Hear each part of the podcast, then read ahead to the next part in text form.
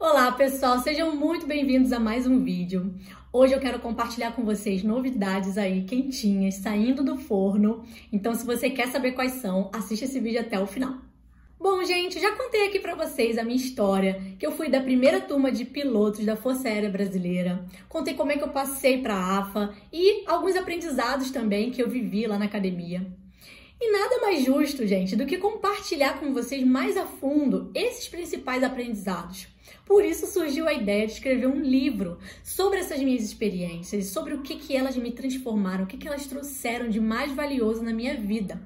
E aí eu quero relembrar com você um pouquinho do que eu passei e como que eu cheguei a essa ideia desse livro. Eu contei para vocês que lá na academia eu sempre dei o meu melhor, eu sempre tentei me superar. E também porque quando você ficava entre os primeiros da turma, você poderia escolher para onde você iria, né? Onde você iria servir. E eu tentava manter esse poder de escolha comigo. Por isso que também eu dei o meu melhor para poder ficar entre os primeiros colocados. E quando eu concluí o curso de helicóptero, eu fiquei numa classificação legal que poderia me dar esse poder de escolha. Nessa época, eu sentia a necessidade de ter essa escolha, eu queria ter essa escolha, ter esse direito. Só que me jogaram um balde de água fria. Eles mudaram a regra do jogo no meio do jogo. E nesse primeiro momento eu queria poder escolher sim qual era o esquadrão que eu iria. Nesse momento eu fiquei muito frustrada. Naquela época isso era importante para mim. E por isso eu fiquei muito decepcionada. Fiquei triste, fiquei frustrada e aquilo deixou de ser coerente para mim. Quando eu me vi numa bifurcação com dois caminhos, seguir o meu poder de escolha e ou seguir a carreira militar totalmente abdicada do poder de escolha, onde e não tá errado, tá? É a carreira. Se eu escolher essa carreira, eu deveria aprender a lidar com as frustrações desse caminho ou ou não, aceitar do jeito que fosse, entendendo que era o melhor para mim, como hoje eu tenho esse ponto de vista, mas antes eu não tinha. Mas naquele momento, o poder de escolha me foi tirado. E ali eu, eu entendi que isso era importante para mim, que isso era um valor, que isso representava a liberdade para mim. E quando o voo deixou de representar minha liberdade, eu resolvi deixar de ser piloto de helicóptero para assumir o lugar de piloto da própria vida, da minha própria vida. E daí surgiu a ideia desse projeto novo, do livro novo chamado Voa Instruções de Voo para quem quer se tornar o piloto da própria vida. E trazendo toda essa minha bagagem de piloto militar, do tempo que eu passei voando, é que eu trouxe, transformei isso numa grande metáfora da nossa vida.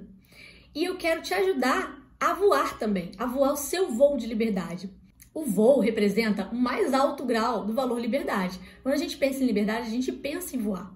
Só que não é esse voo literal que eu tô falando, né? Eu tô falando do voo que é inerente a cada um. O seu voo da liberdade vai ser diferente do meu. Hoje o meu voo de liberdade é buscar minha filha na escola, é ir surfar de bicicleta, não tem carro. Hoje o meu voo de liberdade é andar a pé para onde eu quero, fazer o meu horário, ter a minha rotina. Talvez o seu voo de liberdade seja diferente, mas todos nós podemos assumir essa cadeira de piloto da nossa vida e fazer o nosso voo. E é trazendo toda essa, essa metáfora, essas experiências que eu vou guiar você num caminho onde você vai se tornar aquele que vai comandar o seu próprio voo. O avião é a sua vida. Você está ali. Se você não está sentada ali, esse avião está no piloto automático. Ou pior, você ainda nem decolou. Mas eu acredito que você nasceu para voar. Você nasceu com asas. Essa é a minha premissa. O voo ele está dentro da gente. Não adianta é, é uma coisa que desde criança a gente olha para o céu e a gente deseja o voo. Nós sonhamos com o voo. Mas a vida vai travando a gente, vai colocando travas nos nossos comandos, vai aumentando o peso do nosso avião, vai criando arrasto que vai puxando a gente para trás e aí a gente não gera sustentação e a gente não gera tração para impulsionar o nosso voo. Eu tenho uma palestra onde eu falo as quatro forças que fazem o avião voar. E eu ensino isso. Inclusive, vai ter uma palestra agora gratuita no Rio de Janeiro. Se você é do Rio, vem para minha palestra. Vai ser dia 17 de março, às 7h30, no Salão Majestic. Vou deixar aqui embaixo na descrição o endereço, tudo certinho. Vai ser meu convidado para participar dessa palestra gratuita. E vem muita coisa boa por aí, gente. Estou preparando aí também um evento ao vivo um evento de dois dias de imersão chamado Voa, onde a gente vai aprender, vai vivenciar dinâmicas, ferramentas, exercícios para você realmente assumir esse lugar. Se hoje você está levando uma vida que não é a que você gostaria, hoje seu avião ele tá com um rumo que você nem sabe qual é, ou pior, você ainda nem saiu do chão, você tá com seu avião travado.